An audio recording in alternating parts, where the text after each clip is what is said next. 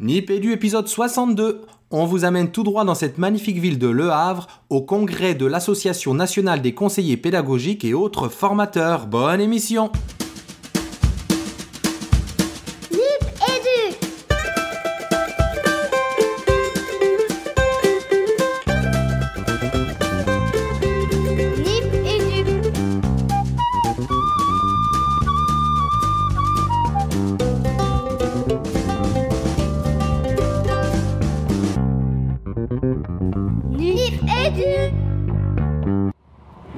bienvenue dans Nipédu, Nipédu 62, spécial ANCP, Association nationale des conseillers pédagogiques et autres formateurs, qui a eu lieu euh, au Havre le 11, 12 et 13 mai. Fabien, Ouais, dans cette sublime ville du Havre, et je le dis sans ironie aucune, nous on a appris à, à découvrir la beauté de cette ville qui est trop injustement décriée, Régis, et on y a passé vraiment 3-3 jours extraordinaires. Alors pour ne rien vous cacher, vous l'entendez sûrement, donc on est obligé de le dire, on est en train d'enregistrer cette introduction d'émission dans le train de retour, parce qu'on a promis et on tient vraiment à diffuser l'émission dans les temps pour que l'événement soit encore chaud dans toutes les têtes. Euh, Fabien, un petit mot autour de, de ces conseillers pédagogiques qu'on a pu croiser là pendant ces trois jours?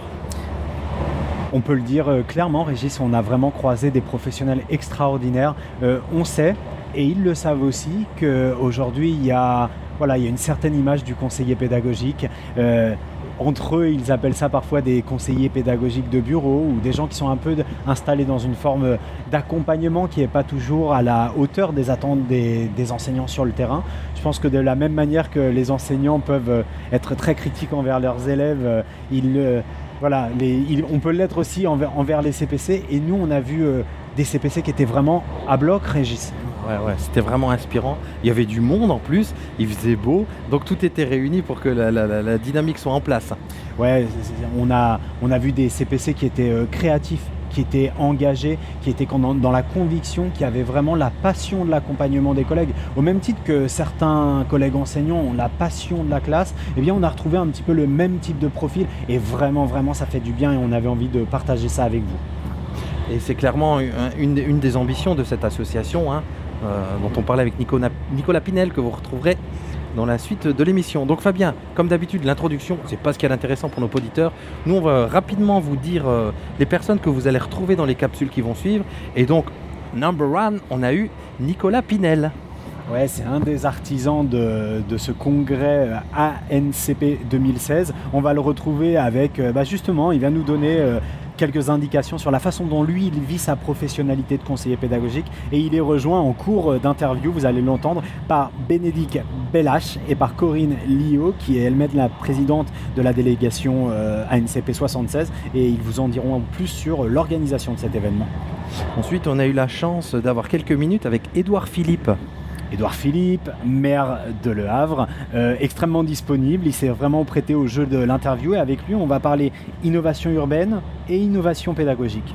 Ensuite, c'est Odile Fleury qu'on a réussi à rattraper dans Nipédu. Odile Fleury qui nous écoute sur le trajet euh, de son travail. C'est une conseillère pédagogique qui, parmi euh, cette cohorte d'enseignants et de, de formateurs extrêmement engagés, euh, nous montre le chemin de l'engagement pour les collègues. Ensuite, suite à un, vraiment chouette moment euh, d'écoute de sa conférence, on a eu l'énorme chance, et on sait qu'il y en a qui suivent Nipédu, qui nous ont dit si vous n'arrivez pas à l'avoir dans ce Nipédu, j'arrête d'écouter Nipédu. Eh ben non, vous avez de la chance, Cédric Villani sera dans Nipédu. CC Toupitoipi, CC Haute Corbière, on l'a, il est là pour vous, il était là pour Nipédu. Donc vous allez tout savoir et comment Cédric Villani notamment est entré en mathématiques grâce à Donald et au carré magique. Exactement. Euh, à la suite des notes, Christian de Gillage. Et non. De Guillage. Guillage. Et je l'ai mal dit. Christian de Guillage. Président de l'association, euh, président national de l'association, il vous parlera de cette association qui est la NCP et AF1. Il ne faut pas oublier les autres formateurs. Ensuite, c'est Ange Sourd, et on vous dit d'ailleurs dans la capsule euh, d'aller retrouver l'émission autour des aventuriers. Ange Sourd, Fabien L'actualité des Saventuriers, un programme qui décolle, qui n'arrête pas de recruter euh, large autour de la question de l'éducation par la recherche. Ensuite, c'est Lucie Avril et Philippe Domouze. Euh, le musée mobile, c'est quoi bah, C'est Lucie qui va vous l'expliquer. Et puis Philippe vous donnera une, euh, une réalisation très concrète, en tout cas une utilisation locale de ce que peut être euh, de cette proposition qu'est le musée mobile. Ensuite, quelqu'un qui a réussi à esquiver Nipédu plusieurs fois sur plusieurs événements, qui se retrouve aussi à l'intérieur de Nipédu, et on en est très content, c'est Claire Guillon. Moi, j'adore Claire Guillon parce qu'elle est tout en humilité et tout en efficacité. C'est vraiment une enseignante au top et elle a donné à prof des écoles un tuyau sur OneNote qui va vous faire rêver comme ça nous a fait rêver, j'espère. Et on termine, comme on dit, last but not the least, par quelqu'un qu'on voulait avoir depuis très longtemps dans Nipédu, c'est François Muller. Le Men in Black de l'innovation, celui qui en connaît plus sur vous que vous-même, en tout cas sur vos pratiques. Il va nous expliquer quel rapport il entretient avec l'innovation, quelle vision il a du changement et sa perception de toutes ces mutations qui font et qui refont l'école. Euh, on va rajouter quand même parce qu'on on a voulu rester dans un format. Vous savez qu'on est très attaché maintenant de vous proposer des, formats qui soient confortables. Donc, euh, on n'a pas interviewé des gens que vous retrouverez, euh, dont vous retrouverez l'intervention sur le site de la NCP. Donc, on peut parler de, Jean Housset qu'on ne présente plus, Bertrand Vitecoq qui est un IA IPR en langue vivante, qui a une proposition tout à fait intéressante qu'il a mise en œuvre sur l'Académie de Rouen. Laurent Lesquarche qui est un chercheur qui vous parlera d'innovation et Yves Moffett qui nous vient du Québec. Alors évidemment, Fabien, on ne peut pas terminer cette introduction et cette émission sans remercier énormément Nicolas Pinel qui nous a permis d'y être, de couvrir cet événement, d'y participer de l'intérieur, ainsi que toute la délégation de la NCP qui a organisé ce, ce splendide événement. Ouais, on pense à Nicolas, on pense à Jean-François, on pense à Bénédicte, on pense à Corinne, on pense à Karine, on pense à Sophie, on pense à Cécile, on pense à Cathy et on pense à toutes ces personnes qui nous ont réservé un accueil splendide.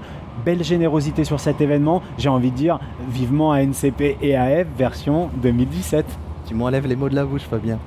Bon alors qu'est-ce qu'on souhaite? Ben, on se dit comme d'habitude, à dans deux semaines. Et surtout Régis, Et surtout? On garde la pêche. On est pas mal Régis? Très bien. Euh, on, est, on est mieux qu'à Nice. Petite dédicace. Non, euh, blague à part, on est au Havre. On est le mercredi 11 mai. Euh, là, on vient d'échanger longuement avec, euh, avec Nicolas Pinel. Donc nous, on a appris à le connaître un petit peu mieux, Régis, Nicolas Pinel. Mais on va lui poser la désormais question traditionnelle de Nipédu. Alors, Nicolas Pinel, c'est qui? Bonjour, donc Nicolas Pinel, c'est un conseiller pédagogique depuis presque 9 ans maintenant, voilà, qui travaille dans une circonscription rurale du pays de Caux, c'est-à-dire au milieu de la Normandie. Et on est là aujourd'hui, Fabien le disait, pour le congrès de l'ANCP. Tu peux nous en dire plus?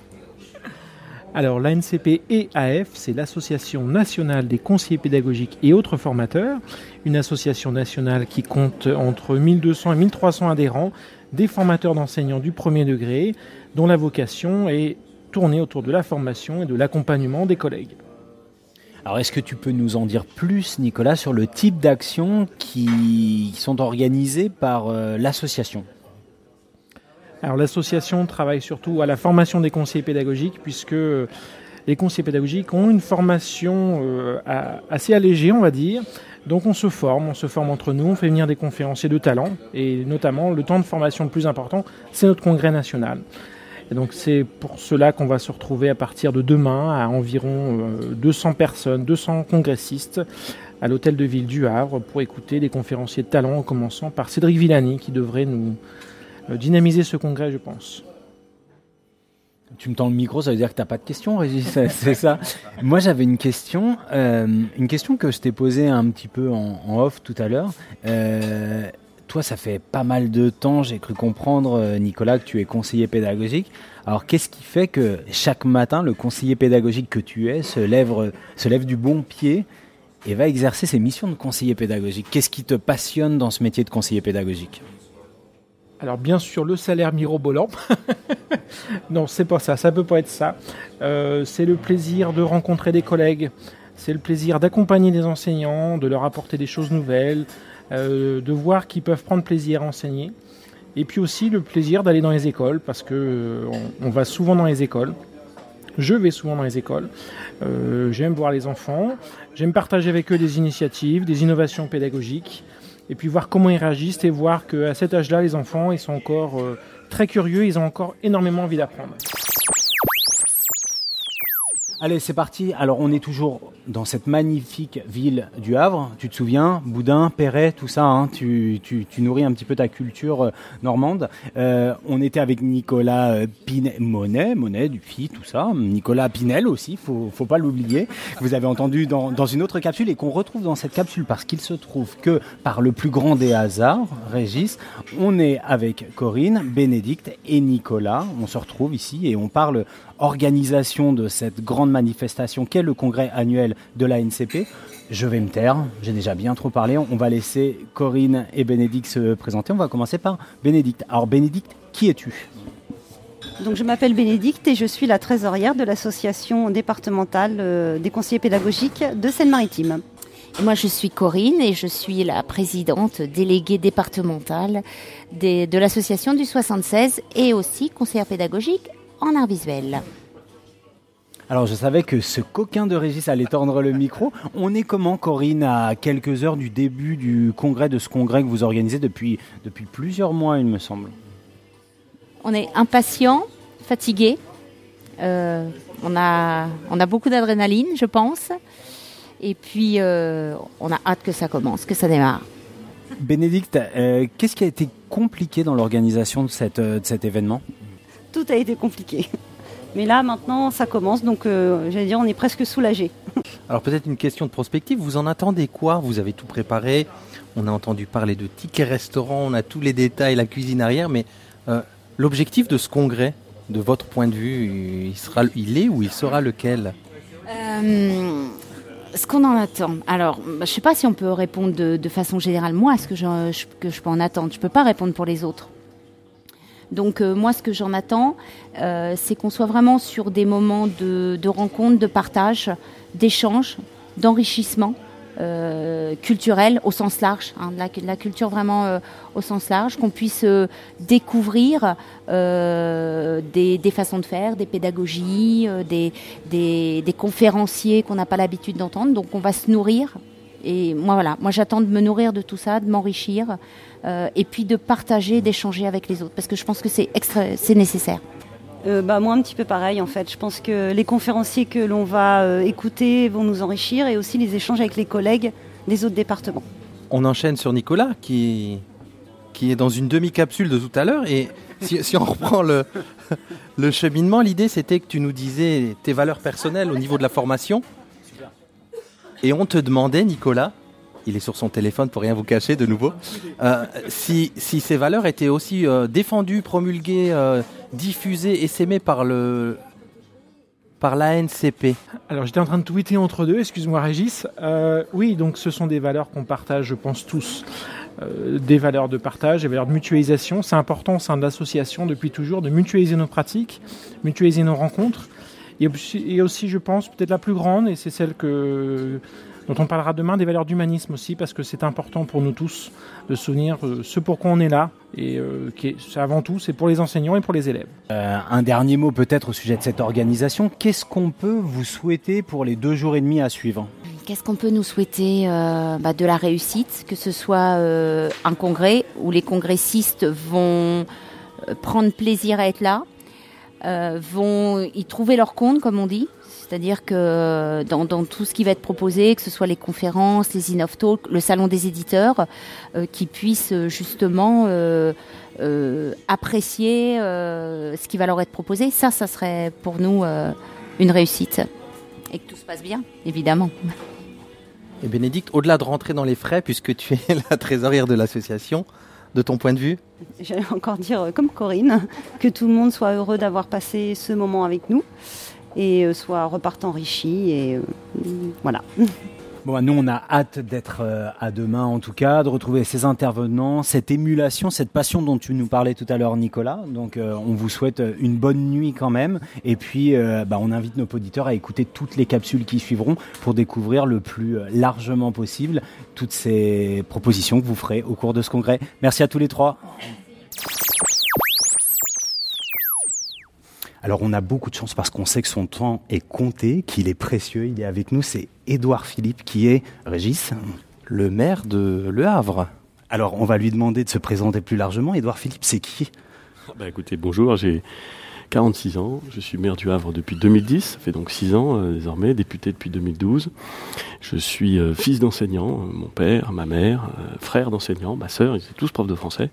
Et moi, je n'avais qu'une ambition dans la vie, c'est de ne pas être enseignant, non pas du tout parce que je, n'aime pas l'école, j'ai toujours beaucoup aimé l'école, j'ai eu une école très épanouissante, mais parce que je voulais peut-être un peu me singulariser dans la famille. Cela dit, il y a toujours eu chez moi, quand j'étais enfant et même après, euh, une vraie révérence pour l'école, une vraie révérence pour les livres et euh, la conviction très profonde que c'était à l'école que se jouait à la fois la cohésion des ensembles et euh, l'ascension euh, sociale et, personnelle euh, et, et les voilà donc c'est des sujets que je prends très au sérieux c'est aussi une des raisons pour lesquelles on est très heureux de vous accueillir Valeurs, cheval de bataille, mission de l'école, mission républicaine, hein, c'est bien normal. Euh, vous avez parlé pendant votre votre introduction, votre présentation du congrès, de la volonté d'innovation et que cela participait de votre volonté d'accueillir ce congrès. Est-ce que vous pouvez nous en dire plus? C'est vrai qu'au Havre, on est une ville, euh, j'allais dire, nouvelle, créée euh, il y a 500 ans pour être une ville nouvelle, euh, recréée euh, après euh, la destruction complète euh, au moment de la guerre.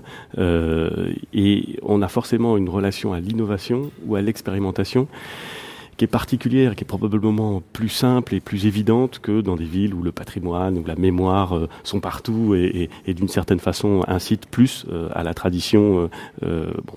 En tout cas, ce qui est certain, c'est qu'ici, on aime essayer des choses. Euh, C'est ici qu'il y a eu la première euh, maison de la jeunesse euh, et de la culture. C'est ici que euh, on a tenté des choses. On essaie de le faire à la fois dans notre organisation et parfois dans les services qu'on propose.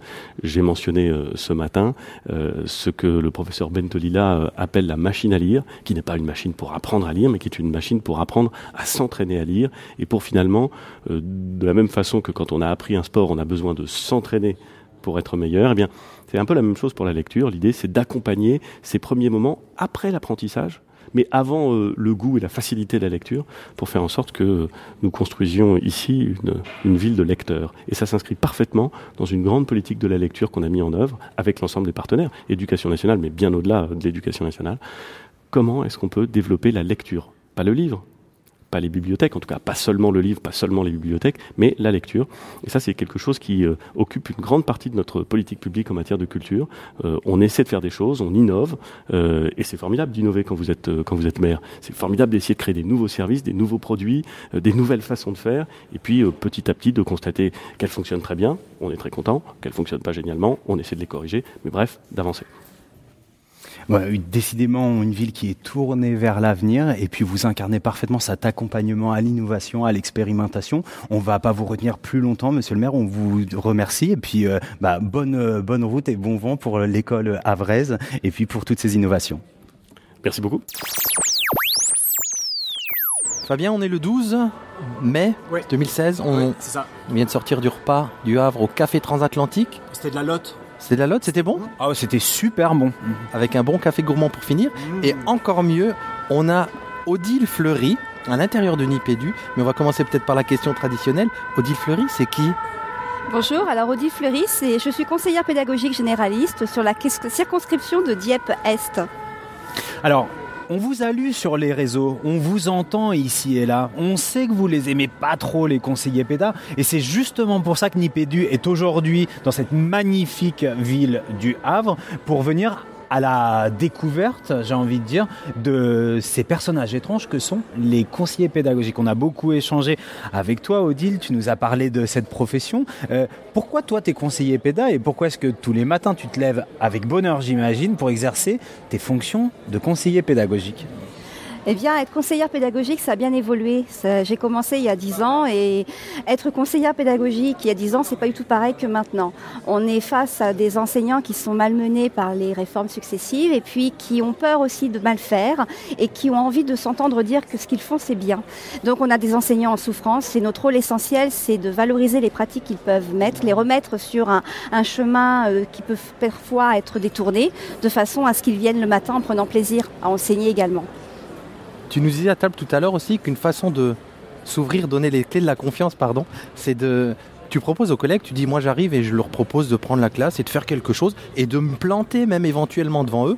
Donc en étant à la fois modélisant mais aussi en montrant qu'il n'y a pas de perfection. Moi j'ai trouvé cette approche très pertinente et très intéressante. Elle m'a beaucoup parlé. Est-ce que tu peux nous en dire plus?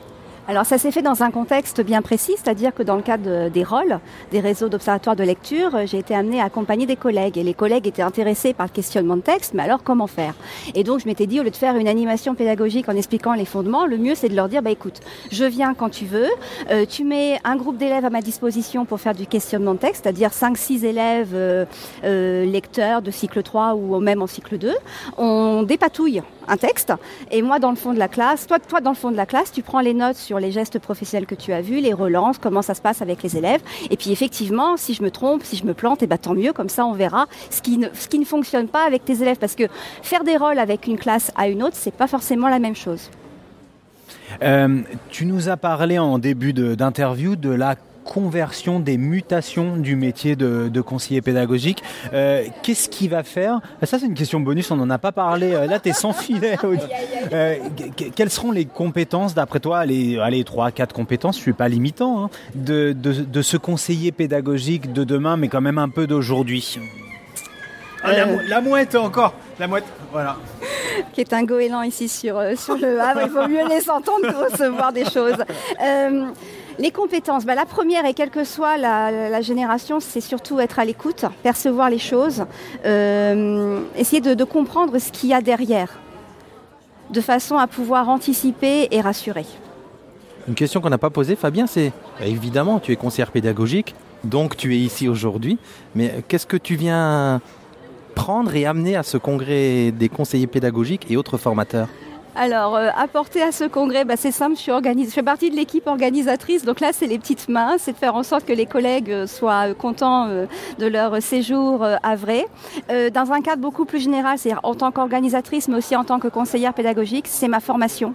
Parce que malheureusement, on n'a pas les moyens d'avoir une formation euh, euh, de, de, de, de- de qualité, on va dire. Donc du coup, on, se dit que le, le, con- le- le congrès, c'est l'occasion de rencontrer des conférenciers de, et surtout de rencontrer aussi d'autres conseillers pédagogiques qui ont d'autres... euh, Bien donc, d'autres contextes euh, avec euh, que nous finalement. On- les territoires sont tellement différents qu'on des fois on a l'impression de ne pas travailler sur la même chose. Alors, on a Delphine qui nous a rejoint. C'est qui, Delphine? Delphine, conseillère pédagogique dans Rouen, donc moi en, en pleine ville. D'accord, et qu'est-ce que tu fais là, toi, Delphine? Au congrès, Oui. euh, je m'occupe des congressistes. De vous deux, je crois. Ah, super. Bah ouais, bah, alors ça veut dire quoi t'occuper de nous deux? C'est génial ça.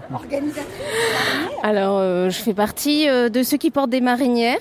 Donc, euh, on vous véhicule parfois, on vous... On fait votre présentation avant vos ateliers et puis on fait en sorte que vous soyez bien dans notre région. Bon, et on y est très bien. Euh, Odile, euh, Delphine, on va vous remercier. Odile, je crois qu'on peut te retrouver sur les réseaux, c'est ça? Oui, euh, un petit compte Twitter, Odile Rie. Donc euh, tout simplement, mais c'est un petit compte, hein, sans, sans, sans ambition, c'est ma veille pédagogique à vrai dire. C'est l'occasion d'avoir le maximum d'informations et c'est surtout comme ça que j'ai connu Nipédu. Merci beaucoup, Odile. Merci à vous deux. Et merci Delphine. Merci. On est toujours jeudi 12 et on a la chance d'avoir euh, pu entendre ce matin la conférence de Cédric Villani, mais on a encore plus de chance de l'avoir en face de nous, en vrai, en chair et en os, en araignée et en lavalière. Mais d'abord pour ceux, mais j'y crois pas trop, qui ne connaîtraient pas Cédric Villani, la première question traditionnelle de, de Nipédu, pardon, c'est qui êtes-vous Cédric Villani? Cédric Villani, mathématicien, 43 ans, directeur d'institut et chercheur euh, spécialisé en physique mathématique, extrêmement impliqué par ailleurs dans la médiation scientifique. Alors Cédric, la question que j'ai envie de vous poser, c'est euh, c'est quoi, c'est le pourquoi de votre présence à un congrès de conseillers pédagogiques d'enseignants de premier degré? Eh, vous savez que on a tous besoin les uns des autres dans le grand écosystème euh, du savoir et de la et de la connaissance et de la science. Et les enseignants, les conseillers des enseignants, les spécialistes de pédagogie, les chercheurs, les ingénieurs, tout ça, tout ce qui servent, utilise, diffuse euh, la mathématique sous toutes ses formes, ça fait partie d'un grand tout, on a tous à apprendre les uns des autres. Et tous les chercheurs ont commencé par être enfants, ont commencé par apprendre les mathématiques à l'école, alors ça nous intéresse. Ah non, pardon, mais je prends la parole, je te la vole. Parce que ce matin, moi je, je suis prof d'école, j'ai des, justement des élèves de 10 ans, et vous avez beaucoup parlé de cet âge ce matin comme un âge peut-être charnière autour de, des mathématiques, mais sans doute pas que. Est-ce que vous pouvez nous en dire plus? Oui, moi je crois que 10 ans, c'est le moment où on peut vraiment euh, démarrer les choses. Euh, je dis et je crois, et c'est quelque chose qui, que je vois confirmé par l'expérience, que c'est un excellent âge pour se lancer dans la programmation et pour euh, intégrer ce que ça veut dire que raisonner logiquement. C'est trop tôt pour apprendre à faire une démonstration en bonne et due forme, mais c'est le début de quelque chose d'important. Et puis c'est un moment où on peut commencer à se concentrer un peu plus, où on peut se motiver, s'enflammer, et on a euh, des exemples, comme je disais aussi, de grands scientifiques dont toute la carrière a été euh, décidée, déterminée par euh, ce qui s'est passé quand ils avaient 10 ans. Alors justement, euh, vous parliez euh, des élèves de 10 ans, vous nous avez parlé aussi de vos enfants, de leurs apprentissages, et on est revenu un petit peu sur votre enfance à vous au cours de cette intervention, et notamment de façon un petit peu euh, rétro-inversée de, de ce que des outils que vous auriez aimé avoir vous en tant qu'élève, qui existent aujourd'hui, qui n'existaient pas naguère. Est-ce que vous pouvez nous en dire un mot, s'il vous plaît, Cédric?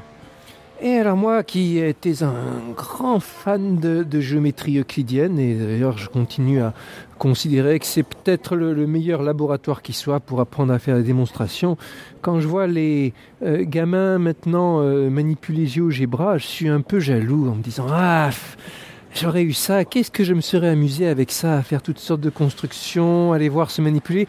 Fascinant aussi, c'est que vous pouvez faire bouger un, vous faites bouger certains points, les autres bougent avec, la construction logique est préservée.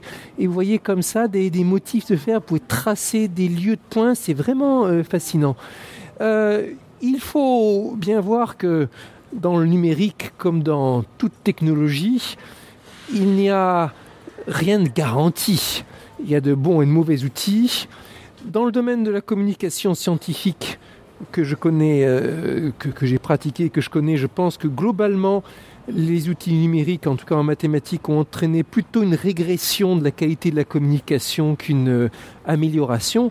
Mais quand on sait bien s'en servir, ça donne une, démultiplication extraordinaire.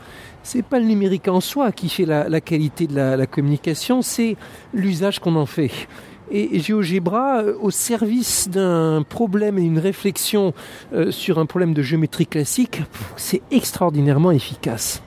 Alors, euh, il y en a d'autres, évidemment. Il y a des fois où quand je regarde, je me dis ah ça c'est une bonne idée. D'autres fois où je me dis à mon avis c'est une perte de temps et avec une craie et, des gestes avec les mains et tout ça, on irait beaucoup plus vite et beaucoup plus efficacement.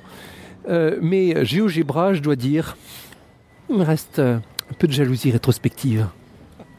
Non, la dernière question pour toi, Régis. La dernière question pour moi, euh, peut-être une question euh, qui m'est sortie de la tête, c'était autour de, ça va me revenir tout de suite, tout de suite, tout de suite, tout de suite, sur oui, évidemment, vous disiez, euh, je, je, un petit pavé dans la mare, c'est que euh, au niveau du segment de l'enseignement qui fonctionne bien ou mieux en France, c'est l'école primaire, évidemment que ça m'intéresse, je suis prof en école primaire.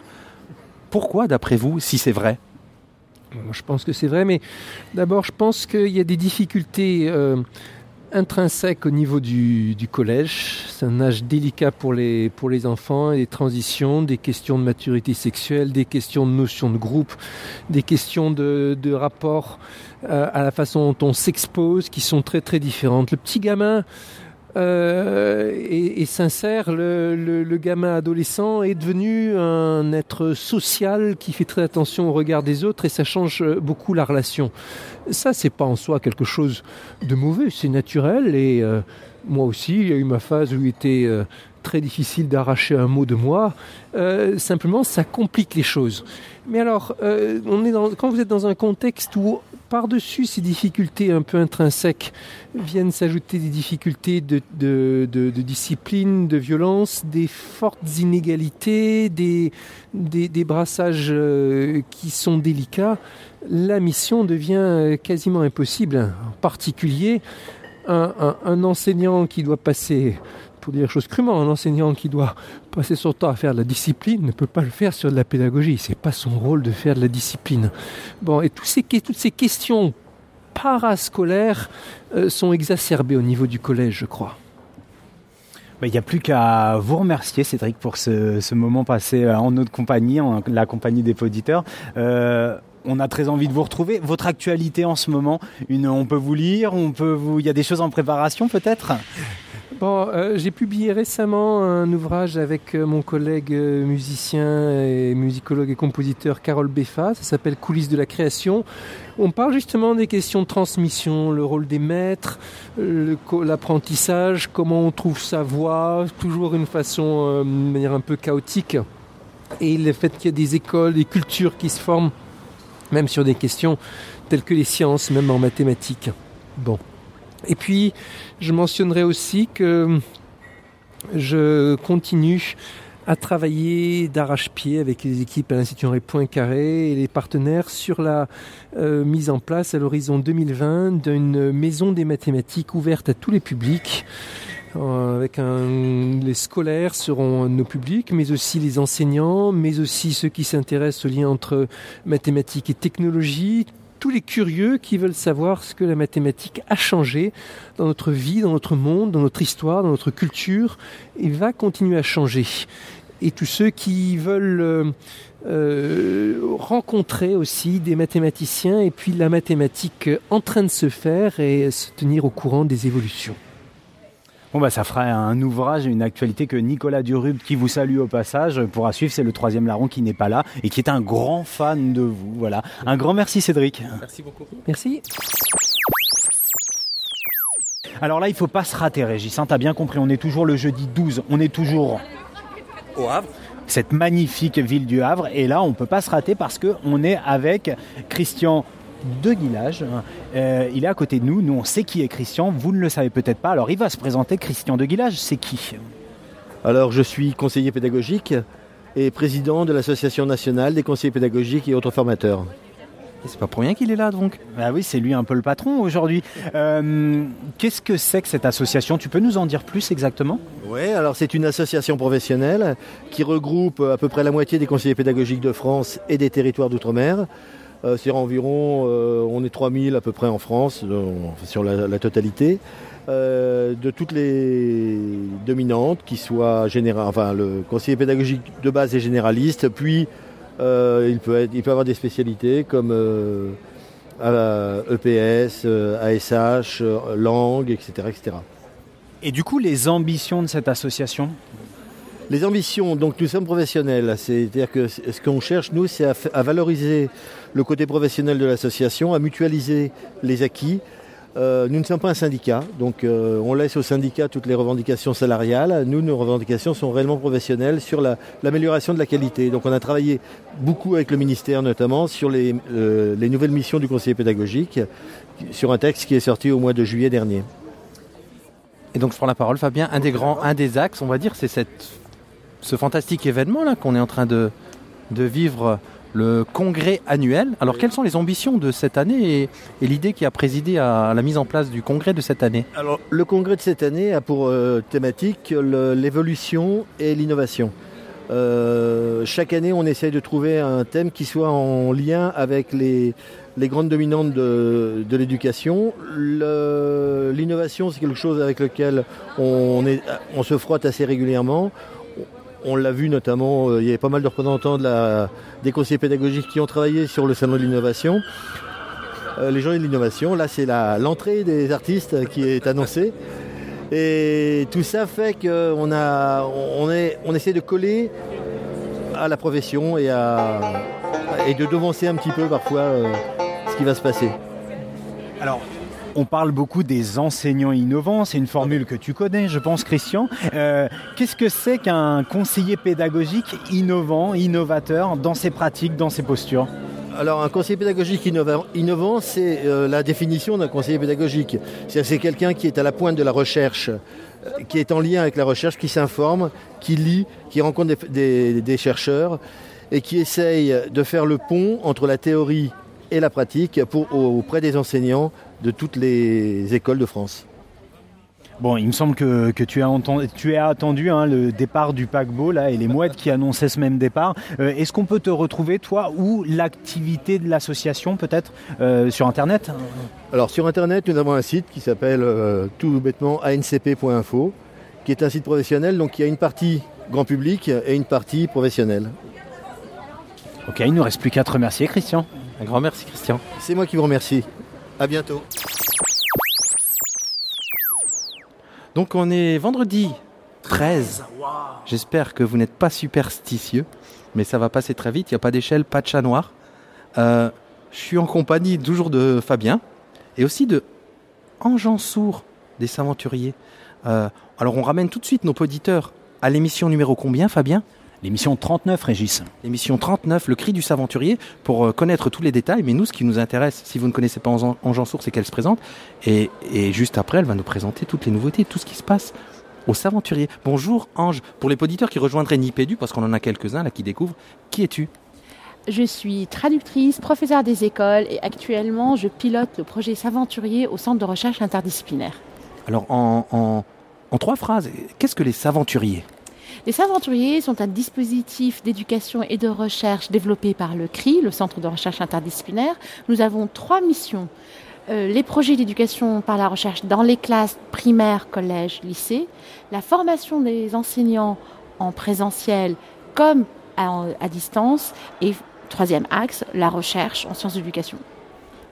Alors, Fabien, je vois qu'il lève le doigt, il veut prendre la main, Fabien? Non, mais c'est ce que tu as annoncé tout à l'heure, Régis. Euh, Qu'est-ce qui attend les aventuriers pour cette saison euh, 2016-2017 des nouveautés, Ange? Beaucoup, beaucoup de nouveautés. Alors, le programme prend une ampleur euh, incontrôlable. Nous- nous- euh, sur nos huit appels à projets, alors je vais essayer de me rappeler des huit titres. Exercice. Euh, les sujets historiques. Glaciologie, euh, donc les aventuriers du glace, les aventuriers du cerveau, euh, les aventuriers du numérique, les aventuriers de l'univers, les aventuriers de la high-tech, et, et maintenant nous explorons les sciences humaines et sociales. Grande nouveauté. Ce, aventurier de la sociologie, aventurier du droit et aventurier de l'histoire. Alors j'ai cru... Non, j'ai pas cru. Je t'ai vu tout à l'heure à l'Innovtalk et, et vous êtes en train de lancer... Moi j'ai vu un teaser de MOOC qui m'a donné vachement envie. Mais moi, vous le savez, j'ai déjà franchi le pas. Je suis euh, je- prof d'école et donc je participe aux aventuriers de l'intérieur. Mais c'est ce teaser de MOOC m'a donné vachement envie. Tu peux en dire plus? D'accord. En premier, je vais commencer par définir ce qu'est un MOOC pour tous les collègues. Un MOOC, c'est un Massive Open Online Course, ce qui veut dire un cours massif en ligne ouvert à tous. Ce sont des formations que nous avons conçues de manière à être un outil à la fois d'accompagnement de projets de classe, mais également de développement professionnel des enseignants en particulier et de tous les éducateurs en général. L'objectif, c'est l'initiation des enseignants des éducateurs aux enjeux et méthodes de la recherche. Nous allons ouvrir les inscriptions pour nos deux premiers MOOC, qui sont les neurosciences à l'école et la climatologie. Donc si vous êtes enseignant, euh, si on veut se lancer dans, dans les- la- l'aventure des aventuriers pour l'année prochaine, qu'est-ce qu'on fait concrètement là tout de suite? On va sur le site saventurier.org, on clique et on s'inscrit pour un projet. Et ou bien, on a, si on n'a pas envie de s'engager tout de suite dans un projet, et commencer par un moment de formation qui ne soit pas très lourd, comme une formation en présentiel accompagnant un projet, on peut attendre fin mai, début juin pour s'inscrire à un MOOC, que ce soit celui portant sur la climatologie ou sur les neurosciences. Attention, ça ne veut pas dire que ces MOOC, c'est seulement pour apprendre quels sont les enjeux, méthodes, outils et notions de la climatologie ou bien des neurosciences, mais c'est également pour s'initier à l'éducation par la recherche, à l'intégration du numérique en classe, à, à la différenciation pédagogique. Nous avons voulu des outils très protéiformes, très hétérogènes pour répondre à tous les besoins et aspirations des enseignants. Je prends la main, Fabien. Je vais je vais m'auto-interviewer parce que je disais à l'instant que moi, je, avec ma classe, on participe au Saventurier. C'est vrai que cette souplesse, elle est très intéressante parce que j'ai inscrit ma classe en début de l'année dernière. Il y a eu des vraies journées de formation dans les locaux des Saventuriers sur Paris en décembre. Il y a, et, du coup, moi, mon projet, eh ben, il s'est lancé là, il y a quelques semaines seulement. Donc vraiment, il y a une grande souplesse. Et j'encourage vraiment à aller voir ce qui se passe du côté des aventuriers et à inscrire vos classes. Comme le dit Ange, ça n'engage déjà à rien d'aller voir et de prendre le temps de regarder comment que ça marche parce que c'est vraiment, vraiment intéressant ce paradigme de, de, de, de, de tous chercheurs, en fait, élèves, enseignants, c'est ça? C'est euh, voir en quoi l'intuition euh, selon laquelle les élèves apprennent, découvrent le monde exactement comme un chercheur apprend et découvre le monde, et donner une valeur scientifique à cette curiosité naturelle des élèves. Ben merci Ange. Euh, toi, plus personnellement, si on veut te retrouver sur les réseaux, peut-être pour avoir des informations, euh, je sais que tu es très active aussi, non? Oui, je suis une mauvaise utilisatrice des réseaux néanmoins. C'est euh, sur Twitter Ange Sourd, sur Facebook c'est une page professionnelle Ange Sourd, et bien plus particulièrement c'est Hâte S'aventurier, S'aventure, c'est pas S'aventurier sur Twitter, S'aventure, et également S'aventurier sur Facebook. Et vous pouvez également, surtout maintenant, nous allons vraiment donner une forte impulsion à la création, l'animation de la communauté enseignante S'aventurier. On a commencé premier pas modeste par la création d'une adresse mail communauté s'aventurier at cri-paris.org et qui va être euh, l'amorce de vraiment la création, le développement de la communauté enseignante. Fabien C'était juste pour dire qu'on allait mettre tout ça, évidemment, Régis, dans les notes de l'émission. Et puis, bah, nous, on espère euh, te retrouver très bientôt, Ange. Ah, merci, Ange. Merci à vous deux. Alors, Régis, tu m'as mis une mauvaise humeur. On est quel jour aujourd'hui? On est le vendredi 13 encore. Oh, ça, ça me met le cafard. Mais heureusement, je suis au congrès de la NCP, version 2016. On y est bien, là, on est avec plein de monde. Tu sais avec qui on est? On est avec plein de monde euh, qui ont des jolis chapeaux et des belles marinières.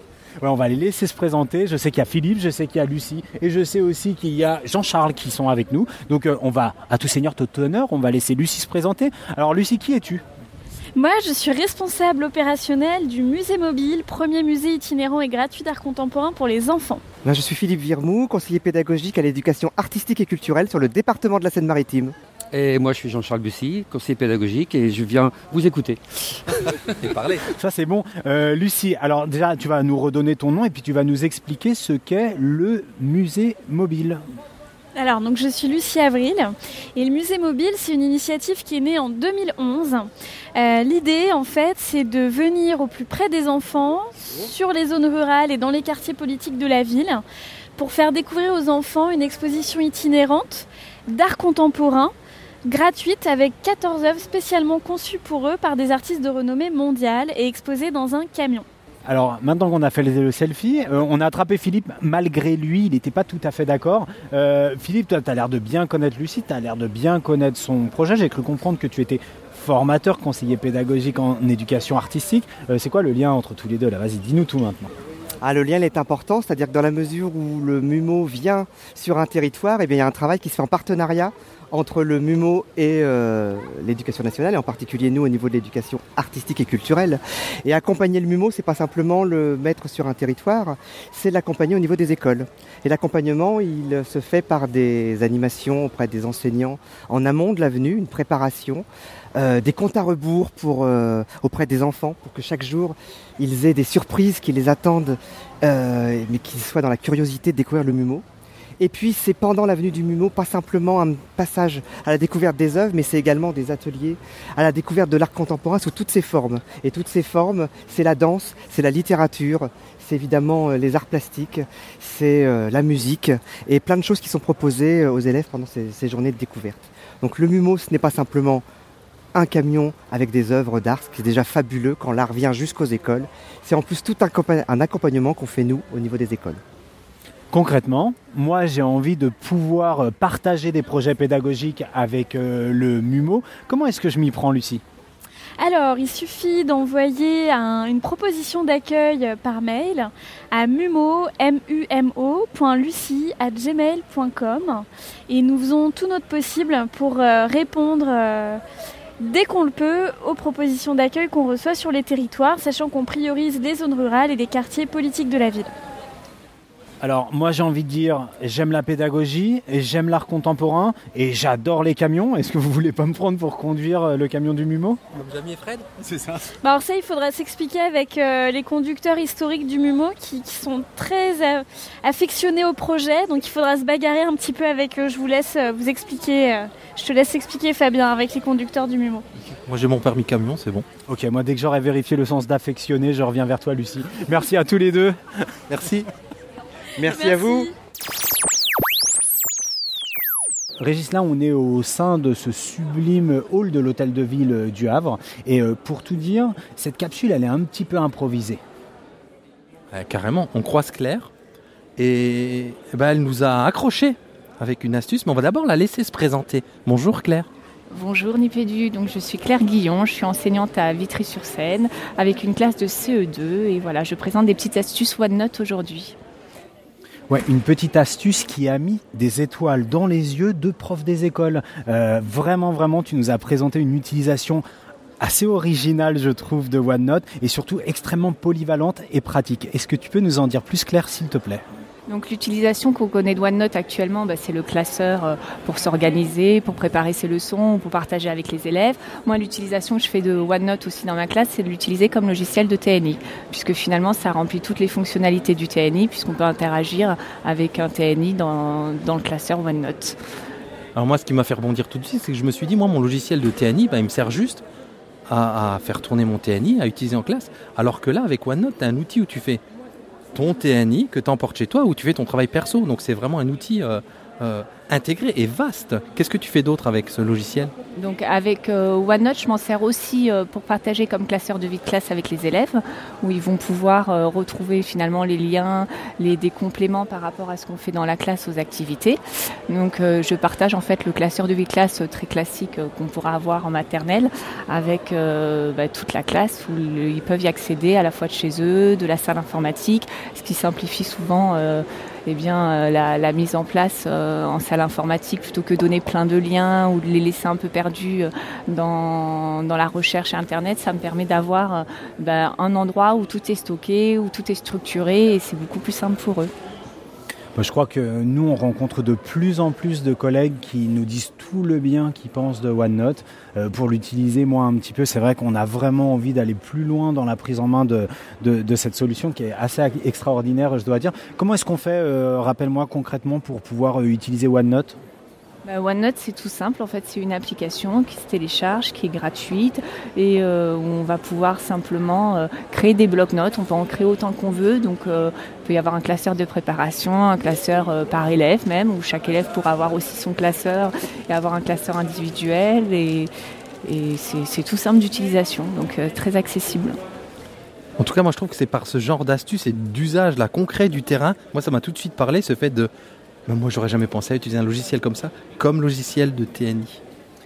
Claire, on t'as plein plein de choses euh, à dire, je le sais parce que moi je connais un petit peu tes projets. Tu vas juste nous dire, parce qu'on va t'épargner ça, où est-ce qu'on peut te retrouver, toi, tes projets de classe, ton actualité peut-être? Bah, mon actualité, c'est que j'interviens dans ma classe déjà euh, la moitié du temps et sinon en classe immersive aussi où euh, je partage avec beaucoup d'enseignants qui viennent en classe immersive pour découvrir justement bah, des nouvelles façons d'enseigner avec des nouvelles technologies. Donc euh, on peut venir nous rejoindre en classe immersive. Et si on veut te retrouver sur les réseaux, retrouver des, inf- des informations, pardon, tu es présente, un blog, Twitter? Je suis présente sur Twitter, euh, donc Claire Guillon, unders- euh, underscore Claire Guillon. Donc euh, voilà. Merci beaucoup Claire. Ouais, juste quand même repréciser qu'il y a un épisode qui est dédié à la classe immersive et aux propositions pédagogiques de Microsoft. Donc euh, vous en saurez plus en réécoutant cette émission. On vous met le numéro dans les notes. Merci Claire, à très vite. Merci, à bientôt Nifedu. Toujours euh, au congrès de l'Association nationale des conseillers pédagogiques et autres formateurs. Toujours bien dit. le vendredi 13, Fabien. Vendredi 13, toi tu dis que ça fait peur, moi je me dis que c'est un jour qui est marqué du saut du bonheur. Et le bonheur on en a parce qu'on est à côté, regarde la rime de François Muller qui est là, on lui a couru après pendant des mois et là on le tient en face, donc vous avez bien compris que nous, euh, bah, on le connaît bien, François Muller c'est quelqu'un qu'on apprécie énormément, il parle maori, il parle innovation, il est là, il va vous se présenter plus largement. Alors François Muller, c'est qui? Bonjour, je m'appelle François. Oh, le mauvais client. Ouais, il, ouais, il est pas bon. Il va tout nous faire comme ça. Alors, François, est-ce que tu peux nous dire euh, à quoi tu occupes tes journées? Mes nuits. Journée et nuit. Euh, c'est- c'est à la fois une boutade et c'est pas une boutade. C'est euh, un, un travail euh, constant, régulier, long, durable euh, autour euh, du changement dans l'éducation, euh, à la fois du repérage de ce qui bouge euh, dans l'éducation, de ce qui marche quand ça marche. Euh, c'est un repérage euh, et plus que cela, après, c'est un travail sur euh, l'analyse, un travail de rencontre aussi. C'est pour ça qu'on se voit euh, enfin, on va dire, parce que tu dis qu'on se connaît, c'est pas vrai. Mais on s'est croisé beaucoup, on se croisait beaucoup dans le numérique, et donc je savais que par exemple vous vous existiez, donc je traçais. C'était un peu mon travail quand je dis à mes enfants, papa, tu fais quoi? Ben je, je travaille sur l'intelligence service, hein, c'est-à-dire du renseignement, et donc c'est ce travail de à la fois de de, de renseignement, de documentation sur les pratiques euh, euh, qui font bouger l'école, qui font mieux réussir les élèves. Alors ça a différents noms. Certains euh, dans l'institution peuvent l'appeler innovation ou dans la recherche. C'est pas le mot des acteurs. Par exemple, je, je suis pas sûr que si je te dis toi tu es innovant, tu t'y retrouves forcément. On le voit bien que c'est un mot qui est un peu attracteur étrange. Et il, il attire autant qu'il répulse. Euh, L'essentiel n'est pas là. L'essentiel, c'est de dire, bah, dis-moi ce que tu fais. Un, ça m'intéresse. Deux, je veux savoir euh, ce que tu en fais, euh, ce que tu en sais, euh, euh, si ça fait réussir tes élèves. Comment le sais-tu? Ce travail un peu d'enquête, de d'interaction euh, avec euh, tous les collègues. Et il n'a pas de fin. hein. Il y a 800, 800 000 enseignants, euh, donc euh, il s'agira jamais d'être exhaustif. hein.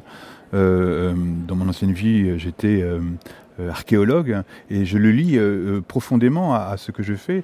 Euh, je faisais l'archéologie médiévale, mais ça paye pas beaucoup et donc il n'y a pas beaucoup d'emplois.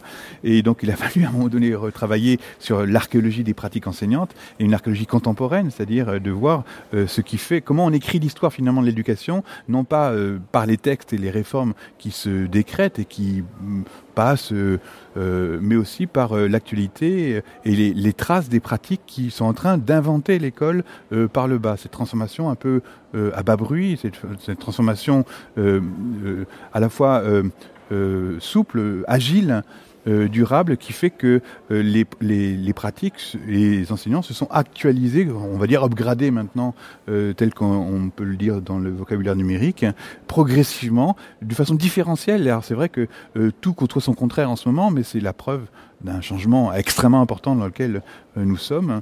Euh, quand vous avez une grande vague, eh bien, vous avez à la fois le creux et le sommet qui se côtoient de façon très forte. Ce sont des déferlantes. C'est ça qu'il faut essayer de repérer, de faire, euh, de comprendre d'abord pour soi et de euh, faire comprendre, de communiquer euh, avec les collègues. Et donc le travail que je fais est un travail de traduction, de transmission, d'information, aussi de métaphorisation. hein. C'est du travail beaucoup sur les images de l'innovation, sur le numérique, et un travail aussi beaucoup sur les vidéos, etc. Donc voilà mon travail jour et nuit. Eh bien, nous, on n'a pas eu la chance d'assister en entier à votre présentation de ce matin. On y a assisté quelques minutes pour tout dire. On a vu des citations maoris. Et si je dis pas de bêtises, il y a eu quelques clés, quelques pistes pour euh, prendre en main son développement professionnel, pardon, partager un peu ses connaissances autour de l'innovation pour faire bouillonner tout ça. Est-ce que vous pouvez nous en dire plus? Oui, alors je sais pas si ce sont des clés, en tout cas, euh, ce sont des choses qu'on euh, qu'on a repérées. Alors le on est un on collectif dans la mesure où on participe à une communauté internationale de recherche. Et c'est-à-dire que euh, les questions que nous nous avons actuellement euh, localement en France, ici au Havre, euh, ou chez toi, euh, euh, c'est à, Moselle. à- en Moselle, même en Moselle, tu vois. Eh bien, ce sont des questions qui sont à la fois tes questions, mais en même temps des questions qui sont infiniment partagées. Et donc, une des clés euh, du développement professionnel est justement de ce, cette capacité, cet intérêt même stratégique, de se mettre en réseau, et c'est-à-dire de commencer à partager en disant non pas dis-moi ce que tu fais, mais déjà de partager à ce niveau plus expert, de partager les questions. Je, je, je- j'en suis là de mon questionnement professionnel, j'en suis là de je ne sais pas comment faire avec tel élève, ou euh, je me trouve avec du numérique Et, et alors euh, Et donc euh, d'aller voir ailleurs, d'aller euh, euh, visiter, enquêter, de tester en même temps ces choses et de communiquer là-dessus. Et donc c'est- une des clés du développement, c'est justement ces capacités à rentrer en contact, hein, à tisser ces liens-là. C'est pas forcément numérique, c'est d'abord des rencontres locales. Hein. En Moselle, tu as des copains à côté autour de toi. Qu'est-ce que tu sais de ce qu'ils font? Et donc euh, pareil, vous vous êtes rentré en, en- vous avez eu cette capacité justement de, de vous mettre en, en réseau, en relation et d'utiliser euh, intelligemment des choses qui étaient à votre portée, sans grands moyens supplémentaires, sans grande aide. Eh bien, écoutez, ça se passe souvent comme ça. Euh, non pas qu'on le décrète, mais qu'on a ce besoin, cette intelligence pour le faire. Je rappelle, le mot intelligence, c'est euh, le travail sur la mise en relation des choses qui crée de la compréhension. L'intelligence, c'est pas autre chose que cela. Donc voilà une des clés. L'autre clé euh, euh, euh, sur laquelle euh, euh, je suis revenu, et justement, tu parles du Maori, c'est une des clés qui nous est livrée par la Nouvelle-Zélande, c'est que on, on aura du mal à le faire tout seul. C'est-à-dire que autant il y a de l'implication, de l'investissement, du militantisme quelquefois, mais le mot n'est pas forcément suffisant, euh, ni très explicatif pour euh, expliquer le changement. Euh, en même temps, vous avez vos classes, vous avez vos élèves, donc euh, il va manquer de temps et quelquefois d'outillage ou d'in- ou d'ingénierie ou de méthodologie pour le faire. Et donc euh, la question de l'accompagnement est nécessaire. C'est-à-dire que euh, pour bouger, euh, pour construire haut, par exemple, une cathédrale, on a besoin d'étayage et d'échafaudage pour la faire. Une fois que c'est monté, tu enlèves l'échafaudage, ça sera, magnifique hein. et ça sera très bien, ça tiendra des siècles, c'est pas un problème. Mais donc, euh, euh, quel est votre étayage? Quel est l'accompagnement que vous avez euh, qui vous permet d'aller plus loin, plus haut et mieux hein C'est un peu la situation euh, euh, olympique, hein. mais ce qu'on trouve aussi dans l'innovation, c'est plus, mieux et autrement. Et donc, euh, cette question de l'accompagnement, une question qui- qu'il faut poser, et donc c'est pour ça que dans le dans ce contexte du congrès là de, des, conseillers pédagogiques, c'est un message fort que je voulais leur passer en disant euh, comment vous passez du formatage à l'accompagnement, comment vous passez de la formation des néos au développement professionnel des enseignants? Donc c'est un, une mutation importante, c'est un changement de, paradigme euh, qui, euh, qui est fondamental, qui est essentiel pour faire évoluer l'école et améliorer les résultats. Waouh, t'as vu la métaphore sur les cathédrales, archéologie médiévale, tout ça, hein, ça nous remet à niveau. En tout cas, on t'écouterait parler pendant des heures. Est-ce que, euh, à défaut de pouvoir t'écouter pendant des heures, on peut te retrouver, retrouver tes actions et, et avoir plus de lisibilité sur euh, sur euh, l'ambition qui est la tienne et le service que tu représentes, euh, on va dire euh, sur Internet? Sur Internet, oui, c'est facile. euh, euh, c'est assez facile. Et justement, euh, on- une des missions que qu'on partage, c'est de, rendre accessibles des choses qui sont souvent euh, cachées, souvent euh, dans des zones grises, peu connues. Hein.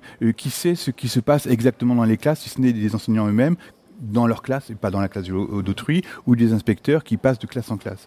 Et donc euh, euh, la première euh, ressource euh, très facile, très aisée, c'est vous allez sur, sur YouTube par exemple et vous tapez, euh, c'est une série qu'on a créée avec un collègue vidéaste qui s'appelle Learning is fun.